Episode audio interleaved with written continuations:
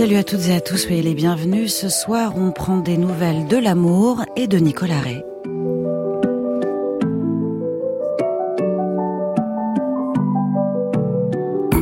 On est souvent trompé en amour, souvent blessé et souvent malheureux. Mais on aime et quand on est sur le bord de sa tombe, on se retourne pour regarder en arrière et on se dit j'ai souffert souvent, je me suis trompé quelquefois, mais j'ai aimé, c'est moi qui ai vécu et non pas un être factice créé par mon orgueil et mon ennui. C'est pas de moi, c'est du Alfred de Musset et ça tabasse sa race.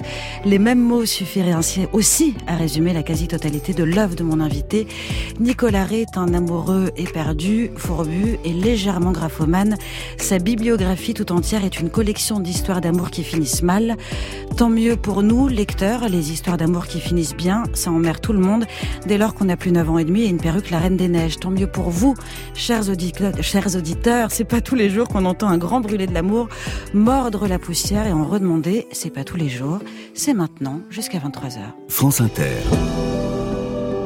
Nadia Dame, Modern Love. Mais d'abord, et comme chaque semaine, un auditeur ou une auditrice nous dévoile son plan de bataille anti-déprime du dimanche soir. Ce soir, c'est l'auteur Antoine Silbert qui nous parle de Patmos, de nuit passée dans un ferry Blue Star et d'écriture, un peu. Modern Love. 01 56 40 28 10. c'est important le dimanche soir ici à Patmos.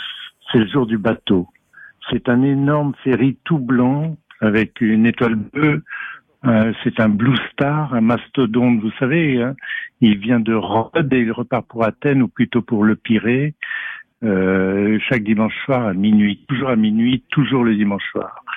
Il arrive là-bas à 8 heures du matin et on l'adore ce bateau. On adore surtout y passer la nuit.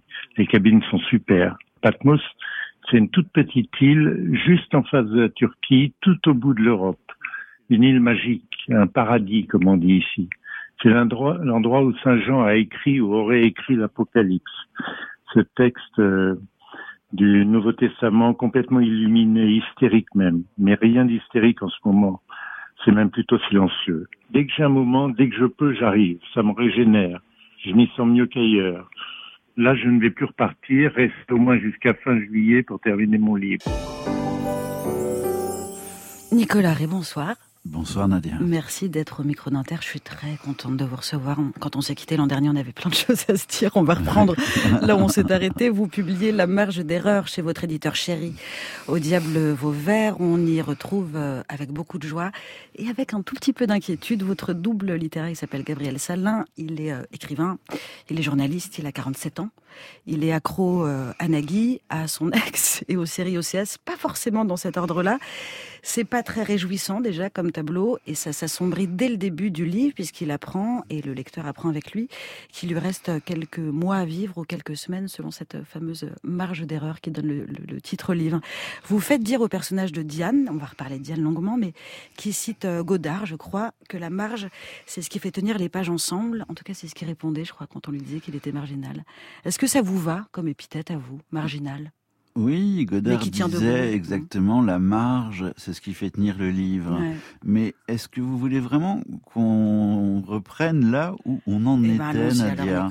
Il faut rappeler aux auditeurs où on est-ce va leur rappeler. Il y a deux ans, pour mon livre précédent, je vous avais euh, annoncé que pour la première fois de ma vie, j'étais tombé amoureux dingue d'une fille depuis quelques mois, mais que je ne pouvais pas vous en dire plus j'ai la joie de vous annoncer que nous venons de fêter nos trois ans d'amour. Si, si, si, c'est vrai.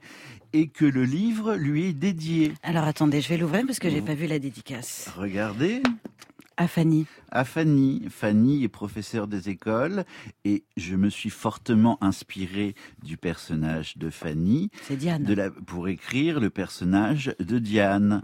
Diane qui va euh, sauver Gabriel de sa dépression nerveuse, de sa camisole chimique, et euh, qui va offrir à ces trois derniers mois d'existence un gigantesque feu d'artifice à la fois sensuel, sentimental et féerique.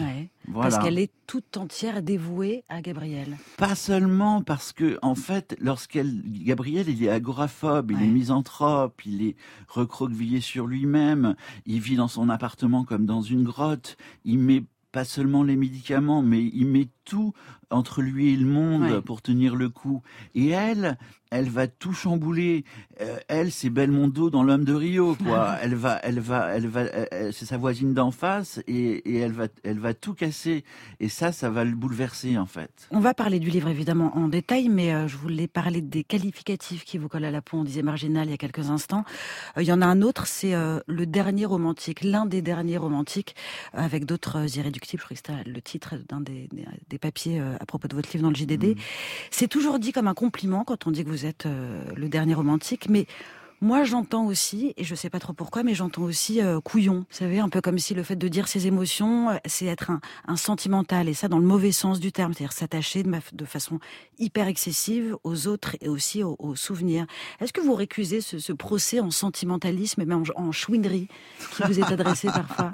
Les gens sont toujours hyper contents de vous lire, mais ils disent ah, qu'est-ce qui lui arrive encore comme galère et de quoi est-ce qu'il va nous parler? Bon, en ce qui concerne le terme romantique, hélas, euh, force est de constater que je suis un peu d'accord avec vous. Quand j'entends le mot romantique, j'ai envie de sortir ma Kalachnikov parce que je pense à euh, cette phrase de Sioran dans Syllogisme de l'amertume, amour, on ne saurait médire de ce sentiment qui ait pu résister à la fois au romantisme et au bidet. Donc voilà, à chaque fois qu'on me dit ah ce qu'il est romantique, je pense au bidet.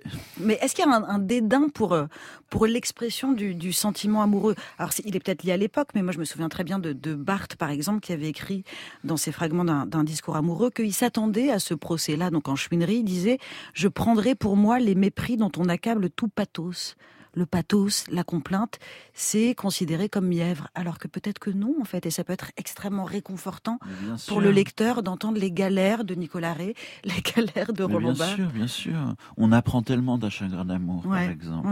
Pour continuer sur Suran, Suran disait qu'un chagrin d'amour, ça faisait d'un apprenti coiffeur un émule de Socrate. Voilà, c'est terrible. Et puis moi, en fait, les gens qui sont heureux en amour, qui ont un job d'enfer, une résidence secondaire, avec un chien, un chien et des patins dans leur baraque de cinglés, ça m'intéresse pas. En revanche, un type qui va mal, un copain qui m'appelle à 4 heures du matin, qui me dit écoute, j'ai la tête dans le four de ma cuisine parce que ma femme vient de me quitter, là je valide, là je me baigne, là j'ai envie de rappliquer, de le prendre dans mes bras. La marge d'erreur, donc euh, Nicolas Ré, ça raconte euh, la fin de vie de Gabriel Salin, et ça c'est quelque chose une chose à laquelle vous nous avez habitués ces, dernières années, de commencer par la fin, votre roman euh, Dos au mur, je ne sais plus exactement quand est-ce qu'il avait été publié, mais il commençait par cette phrase « J'écris parce que je vais crever dans quelques mois ou dans quelques semaines. La marge d'erreur, elle, elle s'ouvre sur le, pronostic vital engagé de Gabriel Salin. Pourquoi est-ce que c'est un, bon début de bouquin, la, mort et, la maladie, et de raconter aussi ce qui peut l'empêcher ou rendre cette fin de vie plus vivable, parce que c'est ce qui se passe. Parce euh, que c'est l'idée du compte à rebours. Ouais. Euh, ça permet, euh, en écrivant, de tenter de rendre le livre haletant, quoi. Pas haletant dans le sens, euh, il me reste trois mois à vivre, je vais cocher toutes les cases. Sauter en parachute. Voilà, faire le tour du monde, euh, faire un safari en Tanzanie et autres conneries du même genre mais euh, à l'inverse, euh, je vais, je vais, je vais tenter de, de vivre une dernière histoire d'amour, de, de transmettre quelque chose à mon fils. En l'occurrence, là, c'est le cinéma. D'arrêter euh, cette camisole médicamenteuse, de faire un sevrage de cow-boy pour pouvoir euh, prendre la vie en pleine face.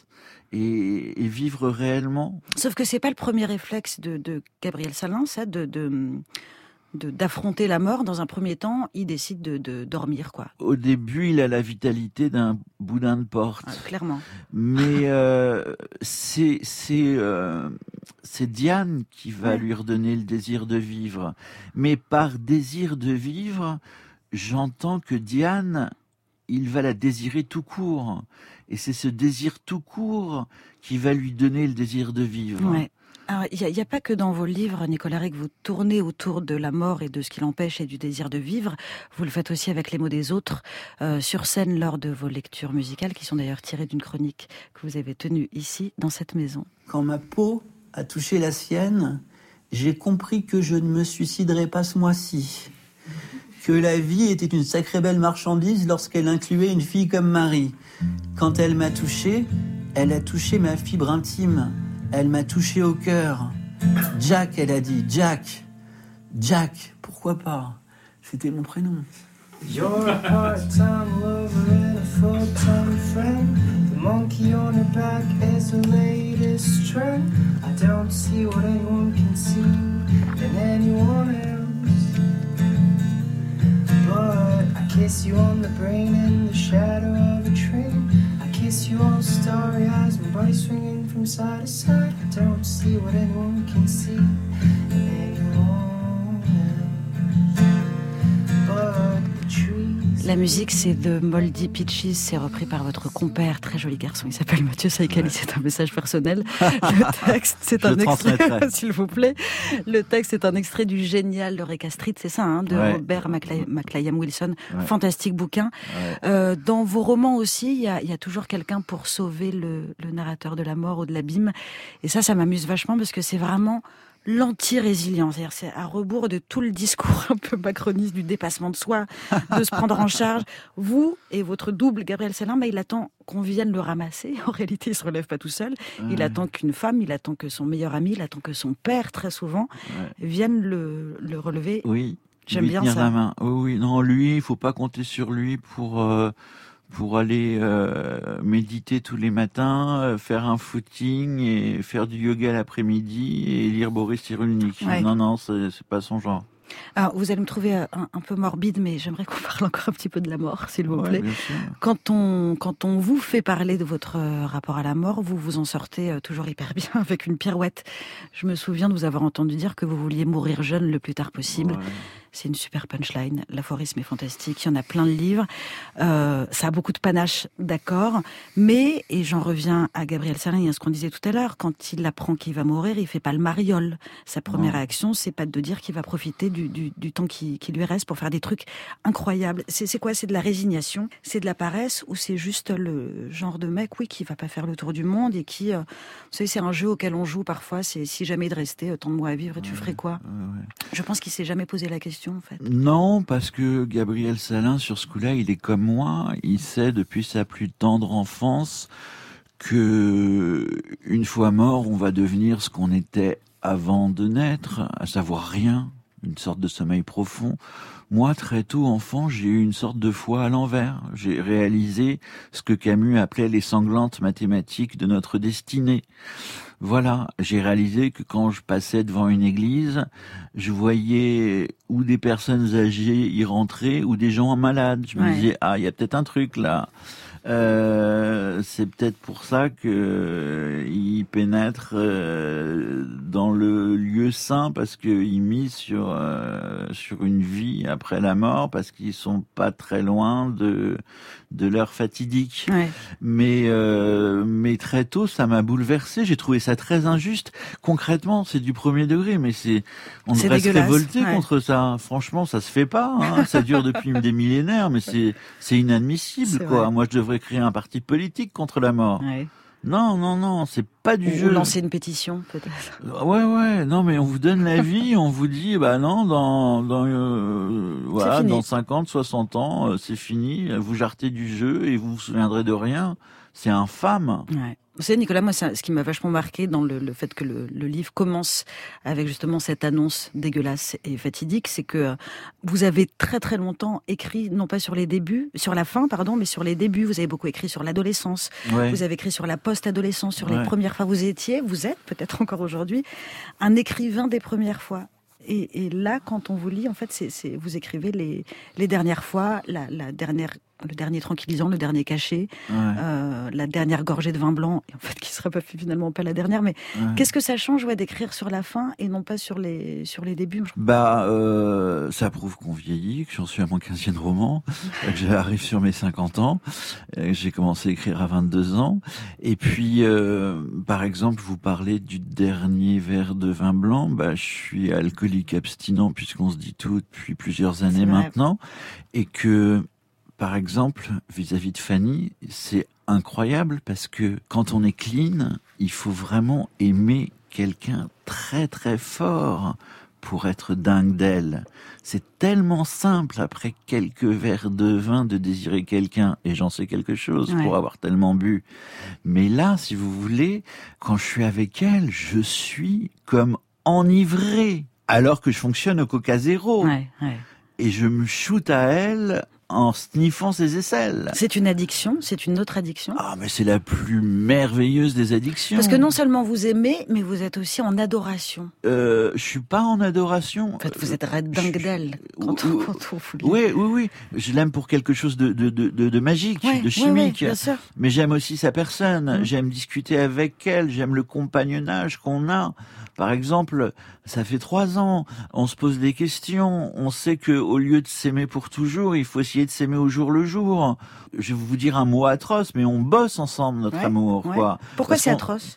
Un mot atroce, c'est bosser notre amour, c'est ça que je dis.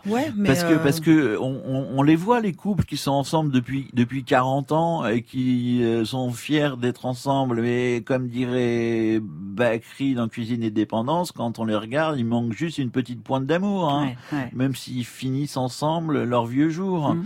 Et euh, et ça, entre Fanny et moi, c'est hors de question que ça se passe de, de cette façon. Donc on. Faut à fait. On, on ouais, c'est une, une, une phrase, une citation que j'avais dans, dans ma chambre quand j'étais ado. C'était notre amour vient de naître, il faut prendre soin de lui comme d'un nouveau-né. Hmm. Et eh ben ça, cette phrase, on devrait la conserver tout au long de notre histoire d'amour. On parlait des, euh, des, débuts et des fins, et justement, la, la marge d'erreur, c'est un très bon mélange, je trouve, de prologue et d'épilogue, puisque c'est donc le début de l'histoire d'amour entre Gabriel et Diane, mais c'est aussi la fin d'une histoire d'amour qui n'en finit pas de terminer. C'est cette histoire avec Joséphine, personnage qu'on a, personne et personnage qu'on a rencontré euh, dans, vos précédents livres. Elle vous a quitté, vous ne vous en remettez pas, et pour vos lecteurs les plus assidus, il se passe un truc assez étrange. C'est qu'on finit, c'est que j'ai fini, moi, par plus pouvoir la blairer. Joséphine, j'ai envie qu'elle vous foute la paix pour que vous puissiez passer à autre chose. J'ai lu Lettre à Joséphine, j'ai adoré, et je l'aimais beaucoup, et je me disais, mais il faut qu'elle revienne avec lui parce qu'elle va le sauver et qu'il n'en peut plus. Et là, dans ce bouquin, je la hais, je la supporte pas parce qu'elle vous laisse pas tranquille. Ah, c'est peut-être un peu de ma faute aussi. Pourquoi? Bon, parce que euh, en écrivant ça, j'ai voulu euh, tourner la page d'une histoire pour en commencer une autre, quoi. Et puis. Euh, pour qu'une histoire se termine vraiment, il faut qu'il y ait un début, un milieu et une déchéance. Et là, on vit la déchéance de cette histoire avec euh, ce qu'il y a de pire dans la déchéance d'une histoire, quoi. Et à la fin d'une histoire, dans sa déchéance, la personne en face devient insupportable. Mm. Donc, elle est insupportable également pour le lecteur. Ouais. Dans, ouais. Je confirme. Dans votre dans votre spectacle, il me semble que c'est dans votre spectacle Les garçons manqués, vous dites euh, à votre fils euh, Hippolyte, le secret en amour, c'est de savoir partir au bon moment. Certes. C'est quoi le bon moment C'est quand vous avez. C'est pour un ami. Alors, c'est quand vous tenez la main de votre amoureuse, vous avez la main de votre amoureuse et qu'elle ne répond plus à vos pressions. Dans ce cas, c'est pas qu'elle est morte, c'est qu'elle est indifférente. Et que là, en fait, il faut se barrer. Parce que quoi que vous allez entreprendre, elle va passer de l'indifférence qu'elle éprouve à présent à votre égard au, mépris, au, dégoût, à l'agacement, à des choses encore pires. Le problème, c'est que j'ai beau vous dire ça, mais votre pote, il va quand même rester et boire jusqu'à la lit bah ouais. tout ce qu'il ne faut pas boire. Et pourtant, il va falloir se casser. Parce que elle, elle est déjà partie. Elle est déjà avec son futur compagnon. Oui, mais ça, on peut pas le raisonner, euh, que qu'elle est déjà partie. Justement, vous avez passé un temps infini à vous dire, Joséphine va revenir. Ouais, ouais, ouais, j'ai passé, moi, un temps infini quand j'ai été quittée à me dire, bah non, il, il est pas si con, il va bien comprendre que c'est la femme de sa vie. Enfin, c'est pas une question de on peut- conneries. on peut pas le- C'est pas une question de conneries, c'est que tout est dans la phrase de Céline Dion, quoi. J'irai chercher ton cœur si tu l'emportes ailleurs. Bon, bah voilà. de, de, de Sioran à Céline Dion. Et oui, oui, bah, tout est tout est dit. Non, mais c'est vrai. Et euh, et euh, et bah il faut oui oui oui mais oui mais on le fait quand même. Oui oui on le fait quand même. C'est c'est c'est c'est c'est c'est terrible. Mais on sait qu'il faut pas le faire. On sait qu'il faut rien attendre. Mais euh, on le fait quand même. Et dans ces cas-là le pire c'est que vous êtes toujours un proche qui vous dit t'inquiète pas Mais oui. avec le temps Mais oui, ça finira par euh, ça et- passe. et t'as envie de l'envoyer chier Bah, quoi parce sûr. que c'est de pire en pire. Et euh, et c'est vrai que avec le temps ça passe pas mais on finit par vivre avec il s'en est fallu de peu, euh, euh, Nicolas, pour que vous croisiez dans ce studio une jeune femme qui s'appelle Lorraine de Fouché, qui était chroniqueuse dans Modern Love, qui tient une, une chronique également dans le journal Le Monde qui s'appelle S'aimer comme on se quitte. Ce sont euh, des gens, des, des anonymes qui lui racontent leur histoire, c'est-à-dire le premier jour de leur histoire d'amour, ce qui a la manière dont leur histoire d'amour a commencé et comment ça s'est terminé. Et ça ne rate jamais à chaque fois qu'elle euh, qu'elle publie euh, ces histoires-là. On se rend compte que les, les débuts de l'histoire d'amour portaient en eux les ferments de la rupture, c'est-à-dire qu'on qu'on- ouais, mais on peut le savoir uniquement quand on quand on a l'histoire en entier. ah d'accord Et, euh, et en même temps, il y a plein de gens qui sont très mal à l'aise avec ça. Moi, je, je suis pas sûre de souscrire à ça, se dire que on, on quitte pour les raisons pour lesquelles on a aimé. Je suis pas sûre. Vous en pensez quoi? Bah non euh, C'est-à-dire qu'on dev- on saurait en fait si on était un tout petit peu attentif. Pour quelle raison on va quitter quelqu'un? Oh écoutez non non non non moi je j'ai pas cette impression euh, par exemple avec mon amoureuse Ouais, ça s'est pas fait du tout euh, immédiatement ouais. on a énormément euh, parlé, échangé, discuté euh, avant de de s'embrasser pour la première fois. Chose que qui m'était peu arrivée dans mes relations précédentes. Et euh, et j'étais déjà fou d'elle euh, à notre premier baiser. ouais. Donc euh, non, là je sais très bien où j'en suis. Mhm. Vous avez ouais. l'air. Vous restez avec nous, Nicolas Ray. On se Oui, je suis très loin pourtant. Ouais. On parle d'elle. Vous restez avec nous, donc on se retrouve juste après un titre de la playlist d'Inter, ça s'appelle Pas personnel. C'est Monsieur Giscard Valéry de son prénom, je vous jure que c'est vrai, c'était moustillant et c'est choisi pour nous par Muriel Pérez.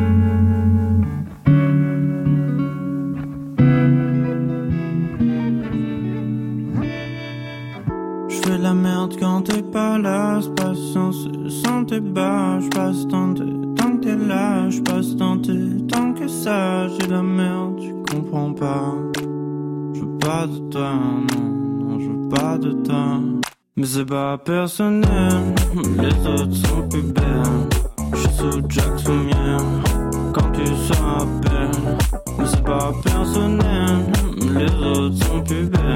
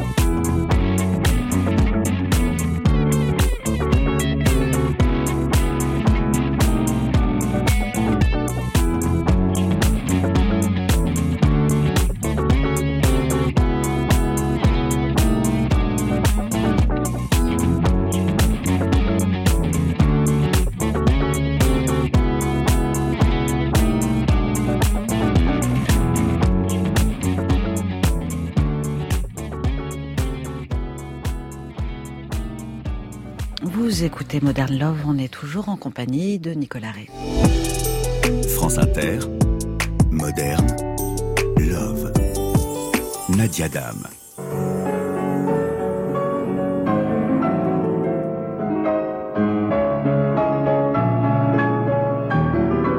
Après l'émission un peu tumultueuse de vendredi dernier sur mai 68, je vous propose ce soir de l'amour. Marqué euh, mai 68 nous y invitait d'une certaine manière, puisque, rappelez-vous, l'un de ses slogans les plus fameux, c'était Faites l'amour, pas la guerre. Alors l'amour, on le fera pas ce soir parce que c'est pas le lieu, mais on en parlera.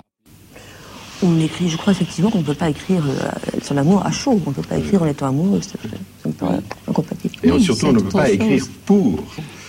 À Goudi, les lettres d'amour, euh, remarquez, on m'a fait déjà la remarque. On m'a dit que je ne m'en servais jamais des, des lettres d'amour, n'est-ce pas? Ce sont déjà des lettres littéraires, n'est-ce pas? C'est-à-dire, elles- c'est déjà un genre littéraire. Les lettres d'amour, généralement, celles qu'on a, ce sont celles d'amour malheureuses. Oui, c'est ça. On a, on a les, les- les lettres de quelqu'un, de Napoléon, qui sont des films, ou de la Régence portugaise. hein. On n'a jamais la réponse. C'est toujours des lettres d'amour malheureuses. Alors, dans l'ordre, on a entendu ce petit cochon de, de pivot au tout début, puis François Sagan, puis Roland Barthes, c'était en 77, donc dans Apostrophe. Euh, on ne peut pas écrire à chaud quand on est amoureux, dit euh, François Sagan. Est-ce que c'est vrai? Parce que moi, j'en doute, sinon vous n'écririez pas de livre et vous n'auriez pas écrit La marge d'erreur, Nicolas. Oui, surtout pas. Mais je suis tellement heureux de réentendre la voix Fantastique. de hein. François Sagan qui disait l'insouciance est le seul sentiment qui puisse inspirer notre vie parce qu'il ne possède pas d'argument pour se défendre et qui disait qu'importe la couleur de la voiture pourvu qu'elle soit, bleue. c'est ça, j'adore. Vous savez qu'il y a une interview fantastique de, de Sagan par Chancel qui existe sur Ah le ouais. site de l'INA, je vous la recommande.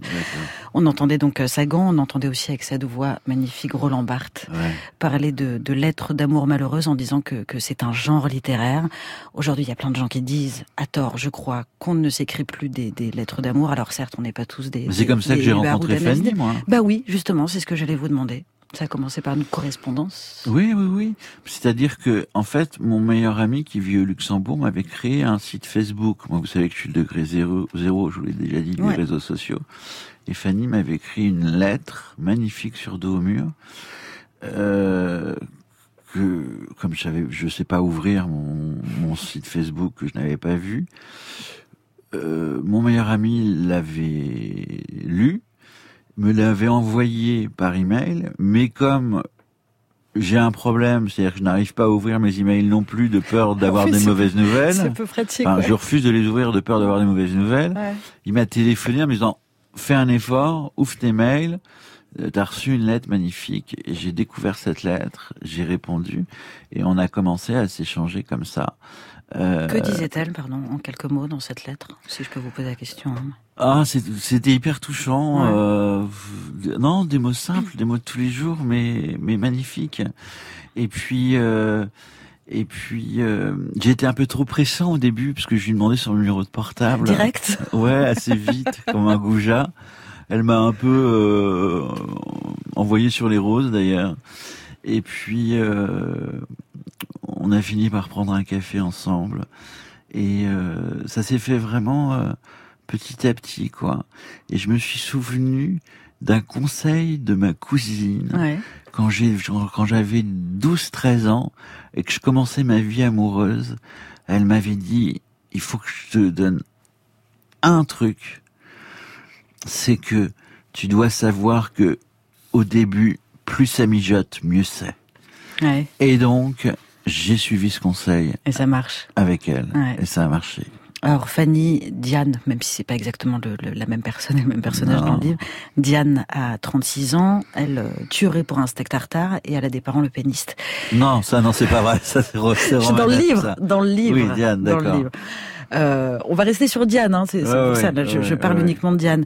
Ouais, du roman. Ouais, moi je trouvais qu'il avait que ce personnage-là, il, il- il détonnait beaucoup des, des personnages féminins euh, précédents parce que et en même temps non, mais moi je vois ce personnage de Diane comme une fille qui est à la fois hyper lubrique, hyper sensuelle, hyper sexuelle et en même temps sage, Euh, investi dans son métier. Investi, voilà, c'est ce que j'ai dire. Investi dans son métier. À un moment, elle a une discussion. Enfin, vous avez une discussion avec euh, sa meilleure amie qui est aussi prof des écoles et qui explique à, à Gabriel où est-ce que c'est que d'être euh, prof des écoles aujourd'hui, la galère que c'est, la galère que c'est de transmettre et tout ça. La laïcité. Ouais. ça. Oui, c'est la première fois que j'écris sur sur, on va dire, que je mets les mains dans le cambouis sur euh, sur des sujets de société comme euh, la laïcité, le féminisme, l'écriture inclusive. inclusive, le voilà, l'écologie, etc. Et ça m'intéressait, ouais, ouais, de faire ça. Mais en fait, ce que ce que je voulais dire de, de Diane, c'est qu'elle a un chien, elle a du chien. Ouais, elle a du chien, ouais, ouais. Ouais. ouais elle a un sacré caractère. Ouais. Euh, il est bourré de sexe, ce livre. Plus encore, je trouve, que dans les précédents. Peut-être que je me trompe. Euh, je me suis beaucoup demandé, euh, en, en, lisant ces, ces, scènes de sexe qui sont très détaillées, il manque juste euh, l'odorama, si, euh, si les, les, tous les débats actuels, vous savez, autour de, de la manière dont on doit montrer, raconter le sexe, si ça avait présidé d'une manière ou d'une autre dans, dans l'écriture de ce livre. Et c'est ça que j'ai trouvé génial, c'est que vous jouez de manière très fine, très intelligente avec la, la notion de consentement dont on parle aujourd'hui peut-être de façon un peu plombante ou plombée, à raison, parce que parce qu'il se passe des choses euh, atroces. Mais là, en l'occurrence, dans le livre, c'est Diane qui, dans une sorte de, de jeu sexuel, propose d'abuser de Gabriel. Et je trouvais que c'était ouais assez malin d'amener ces thématiques-là de cette manière-là. Ah oui, c'est Diane qui prend les choses en main. Ouais. Mais dans l'écriture, c'est drôle parce que la plupart du temps, quand j'écris, j'écris et lorsque ça devient gênant, c'est là où je commence à vraiment écrire et je vire le reste. Alors que les scènes de sexe, c'est l'inverse. J'écris euh, sans aucune censure et après je me lis et je je vire pas mal de choses. Ouais, ouais. Euh, parce que sinon, j'ai pas envie que le lecteur euh, ait l'impression de se retrouver chez le gynéco sur YouPorn. Quoi. Bah, c'est pas le cas du tout, en ah fait. bah merci. Mais vraiment pas. Mais pour ça, c'est du travail. Ouais, Ouais. Comme euh, c'est du travail pour que le lecteur ait l'impression euh, qu'il oublie de lire. C'est du travail. Souvent, on me dit euh, oh là là, Nicolas Ray, euh, c'est facile ce qu'il fait. Mais en fait, ça demande beaucoup de boulot pour donner l'impression que c'est facile ce qu'on fait. Mm. Et euh, moi, j'aime pas trop les bouquins où quand on lit, on se dit oh, putain le mec, il écrit bien, elle Ouais. est sublime sa phrase de six lignes. Euh, Et on ne voit que ça, en fait, après. et ça, ça me, moi, ça me tombe des mains. Mm. Il y, a, il y a beaucoup de discussions en, en ce moment autour de ce qu'on appelle le, le male gaze, c'est-à-dire le regard masculin en bon français. Ça veut dire la, la façon dont euh, la culture, c'est-à-dire la littérature, en tout cas beaucoup le cinéma, impose une, une perspective, un regard d'homme hétérosexuel sur un, le corps féminin, avec par exemple des scènes de sexe qui sont calibrées pour exciter uniquement un public d'hommes, avec, et vous parlez du porno, avec des fantasmes tout droit sortis du, sortis du porno. Ouais. Vous aviez en tête euh, ce, cette ouais, ce, ce- pas, ce débat-là, mais cette idée-là de, de montrer autre chose du corps féminin et du corps, par exemple, avec des poils, avec des odeurs. Ouais, ouais, ouais.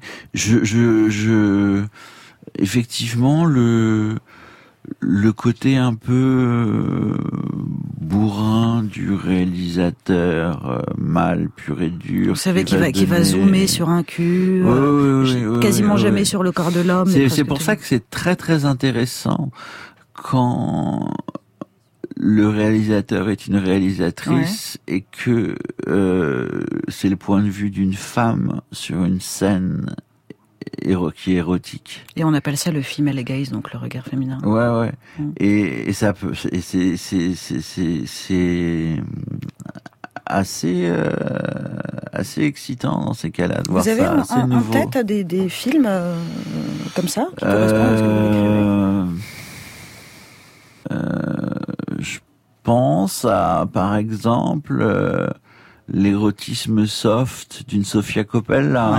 Euh, voilà. Ouais. Euh, Il y, a, il y a- il y a des trucs comme ça. Ouais, ouais, il y a des réalisatrices qui sont comme ça, Mm. euh, assez fortes dans ce jeu-là, je trouve. Vous, le, vous décrivez dans le livre euh, les corps, beaucoup, les corps des femmes, le corps de Diane énormément, le corps de Joséphine un peu, les corps dans la, façon dont ils bougent ou pas pendant les, les, les ébats sexuels. Vous décrivez tout ça de manière très précise, vous décrivez également le, les fringues de Diane on se figure assez bien comment elle peut s'habiller. C'est pour ça que tout à l'heure je disais qu'elle était à la fois lubrique et sage, c'est qu'elle a, euh, elle a des gros seins avec un serre-tête, en gros, pour dire les choses euh, plus ou moins simplement. Et en même temps, ce qui m'a frappé, c'est que vous ne décrivez jamais encore une fois, peut-être que je me trompe, mais vous ne décrivez jamais à quoi ressemble Gabriel. Je sais pas s'il est grand, je sais pas s'il est petit, je sais pas s'il est mince, je sais pas s'il est gros. Euh, je sais qu'il a 47 ans, mais je sais pas s'il a tous ses cheveux. Et je me suis demandé pourquoi est-ce que vous aviez fait l'économie de ça. Est-ce que c'est tout simplement parce que le lecteur, la lectrice que je suis, imagine Gabriel sous vos traits à vous, ou c'est simplement un truc de de mise à distance et de je n'ai pas tellement envie qu'on vous regarde. En fait, j'y ai même pas pensé. c'est moi qui vais hyper loin. Non, je vais vous avouer quelque chose. Je n'ai jamais défini euh, le personnage principal masculin de mes livres. Et ça depuis mon premier roman. Mais même quand vous vous l'écrivez, vous vous le figurez pas, vous avez pas de non. Non, en fait, en fait, c'est exactement votre réponse. Je pense que c'est moi, quoi. Donc euh, voilà, je. En fait, j'y pense pas. Quoi. Ça, me, ça, me, paraît tellement évident. Comme, comme disait Vian, la question ne se pose pas. Il y a trop de vent, quoi. euh, Frédéric Becbédé dit de vous, je vous en parlais pendant le 10 tout à l'heure, euh, dans un papier qui est paru dans le, dans le Figaro cette semaine. Il dit de vous avec beaucoup d'admiration et sans doute un peu parce qu'il prêche pour sa propre paroisse que vous n'êtes pas un boomer amitoisé d'urgence, mais un piètre hétérosexuel victime de son adoration pour la femme. Comment est-ce que vous recevez ce compliment, si est que ça en soit, puisqu'il vous décrit quand même comme un énorme loser amoureux, ce que vous n'êtes pas? Encore une fois, j'ai rien contre les losers amoureux. Hein. Ouais. Euh, pour moi, euh, être un loser, ça fait un bon début de roman. Euh, un, un, un, winner, euh, franchement, euh, ça fait pas un livre, ça fait un bah dossier de presse. Hein. Ouais. Donc euh, euh voilà. Qu'est-ce qu'il dit d'autre, Frédéric Pardon? il disait, je reprends la citation, vous n'êtes pas un boomer à mitouiser d'urgence, c'est-à-dire que il faut pas qu'on bah, s'embête à aller chercher dans ah. vos livres des trucs pour dire ah cet homme est un porc et tout ça. Ah oui, non. non. Et en effet, ouais, ça, je suis d'accord avec ça. Bah, mais il disait donc que vous étiez un, un, piètre hétérosexuel victime de son adoration. oui, oui. Ça non plus, je suis pas d'accord. Ah oui, oui, euh, euh, piètre, je, je suis pas hétérosexuel, ça oui, mais j'ai toujours, euh, non mais euh, moi j'ai toujours, j'aurais toujours donné toute ma vie pour pour les femmes quoi quand j'étais enfant et que et que mes camarades masculins jouaient au Playmobil. Moi, je, je, rêvais de poupée Barbie. Enfin, je, je voilà. Quand plus tard, ils jouaient au foot, euh, moi, je rêvais de leur maman. Euh, Qu'est-ce que je vous dise euh, Ça m'a fasciné, quoi. Moi, je n'arrive pas non plus à, à, comprendre pourquoi Macron euh, ne décide pas une fois pour toutes qu'il y ait l'égalité entre les salaires hommes-femmes. Pourquoi c'est pas voilà un décret tout simple Ça me paraît une aberration ah ben totale. Je comprends pas pourquoi on n'évoque pas plus souvent, par exemple une atrocité comme le viol conjugal, mmh. euh, qui est un truc dont on parle peu, qui est fréquent et qui est une abomination. Voilà. Nicolas Ré, la, la marge d'erreur, c'est aussi en creux, mais pas que en creux, une histoire d'amour filial. Ce qui vous lie à votre à votre père, qui est un soutien indéfectible. Il est toujours là. Euh, J'aimerais bien avoir son numéro parce que si on a une énorme galère, on sait qu'il peut venir dans la seconde. Si tant est qu'on soit son fils, mais enfin, il a, il a, vous le décrivez comme quelqu'un de d'assez exceptionnel.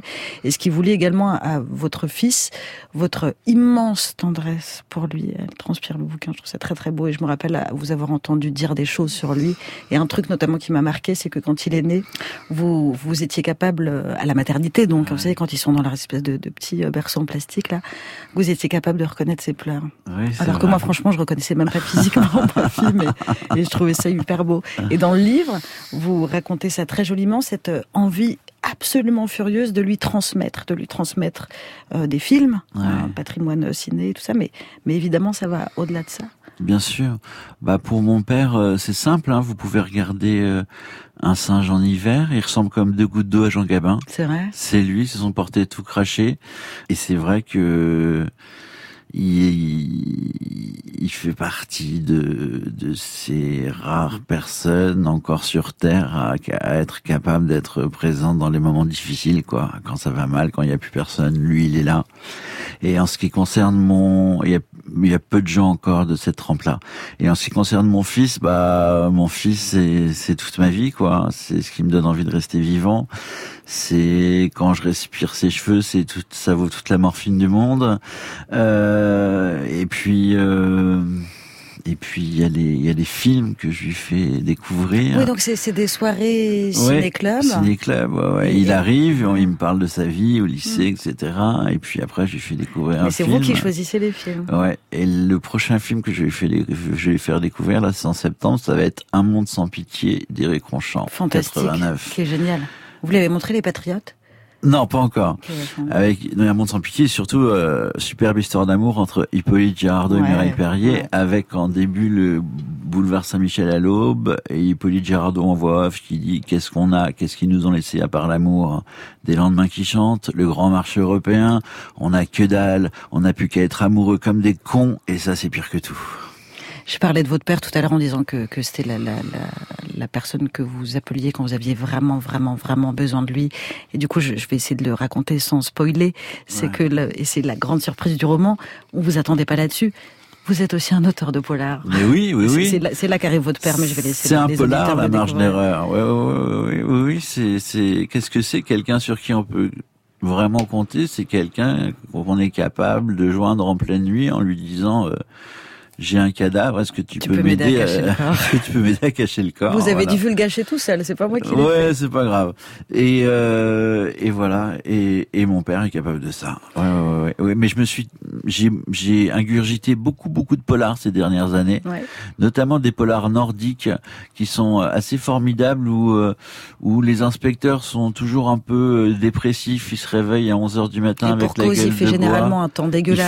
Il fait un temps de tout le temps, il y a une pluie voilà. Euh, ils sont en instance de divorce, euh, ils ont pas la garde des gosses. Euh, il y a vaguement un meurtre au bout de 120 pages, mais bon, on trouve pas forcément l'assassin, mais c'est pas grave. Je vous garde encore un petit peu avec moi, Nicolas Ré. On va se retrouver juste après Faye Webster. I know I'm funny, haha. Let's sit around and drink some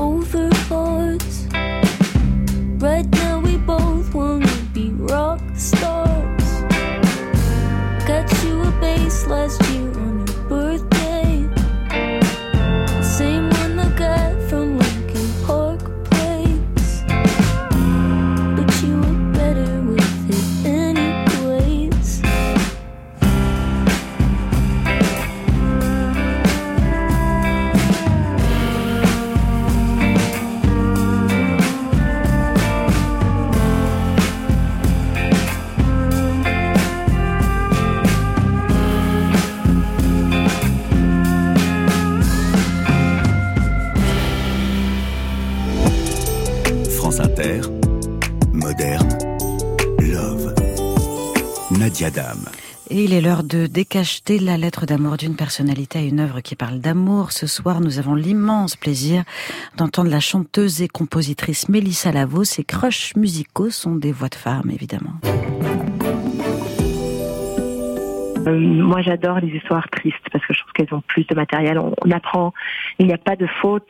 Il y a des fautes, mais il y a, il n'y a pas de, de mauvaises choses en fait c'est tout est bon parce que tout est une leçon en fait. On, apprend. Mais pour l'instant, en termes de chansons, de meilleures chansons d'amour, c'est Stina Nordenstam, Everyone Else in the World. Et euh, c'est une chanteuse qui elle sort un album à tous les 10 ans. En général, elle fait ses interviews masquées avec des lunettes de soleil et une perruque. C'est c'est ce que moi je ferais si on me laissait le faire. Euh, et ces chansons d'amour sont juste tellement elles, prennent dans les tripes. Et cette chanson, dans le refrain, elle n'arrête pas de dire tout le monde, n'importe qui au monde m'aurait aimé à ce point-ci. Tout le monde, tout le monde au monde m'aurait aimé, sauf toi. Et ça, ça, ça, me, ah, ça, ça, ça, me prend dans les tripes parce qu'on on a tous et tous toutes aimer quelqu'un qui n'arrivait juste, on est amoureux de cette personne qui n'arrive pas à nous aimer en retour. L'autre chanson sur laquelle j'hésitais, c'était euh, I Wanted This to Be Your Song de Rebecca Tornquist. Euh, et je, je, reste encore euh, en Scandinavie parce que je trouve que les chansons d'amour tristes écrites dans les pays froids sont les meilleures. Euh, et encore, c'est le, titre et, ça, c'est je, je, voulais que cette chanson d'amour soit, soit pour toi, mais en fait, quelqu'un d'odieux. et, euh, ce ne sera pas ta, chanson. Et il y a une sorte de réappropriation de la chanson d'amour ou de la chanson de, cœur brisé que, je trouve qui est magnifique.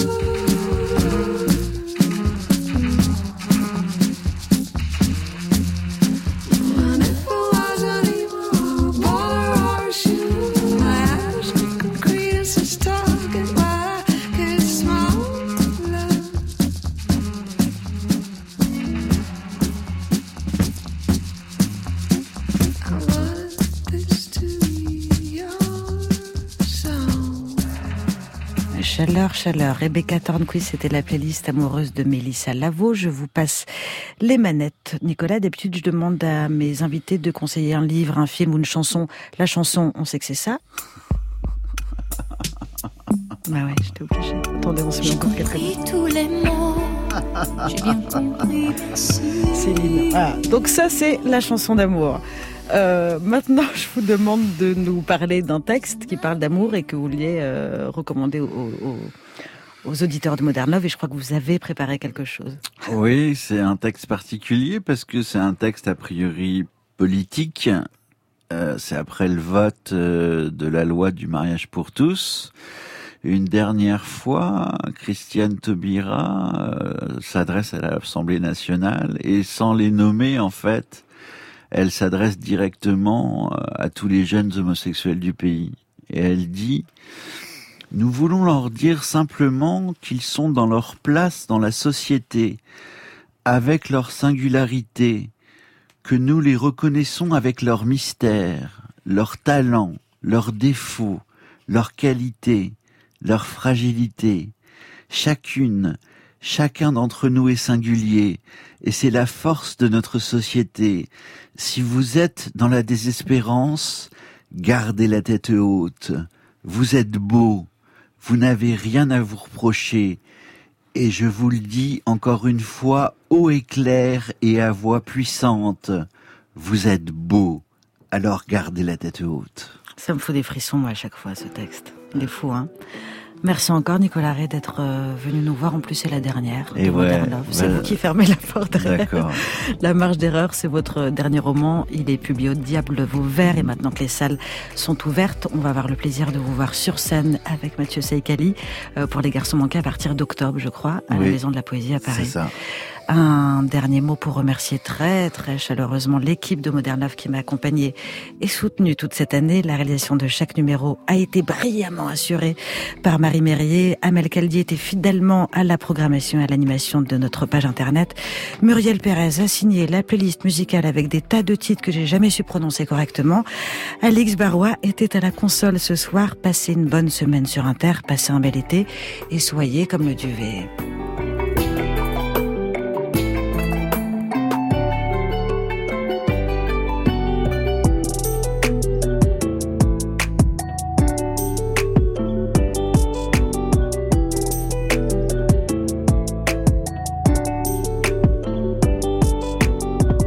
Quelques instants, vous avez rendez-vous avec X et Patrick Pénaud.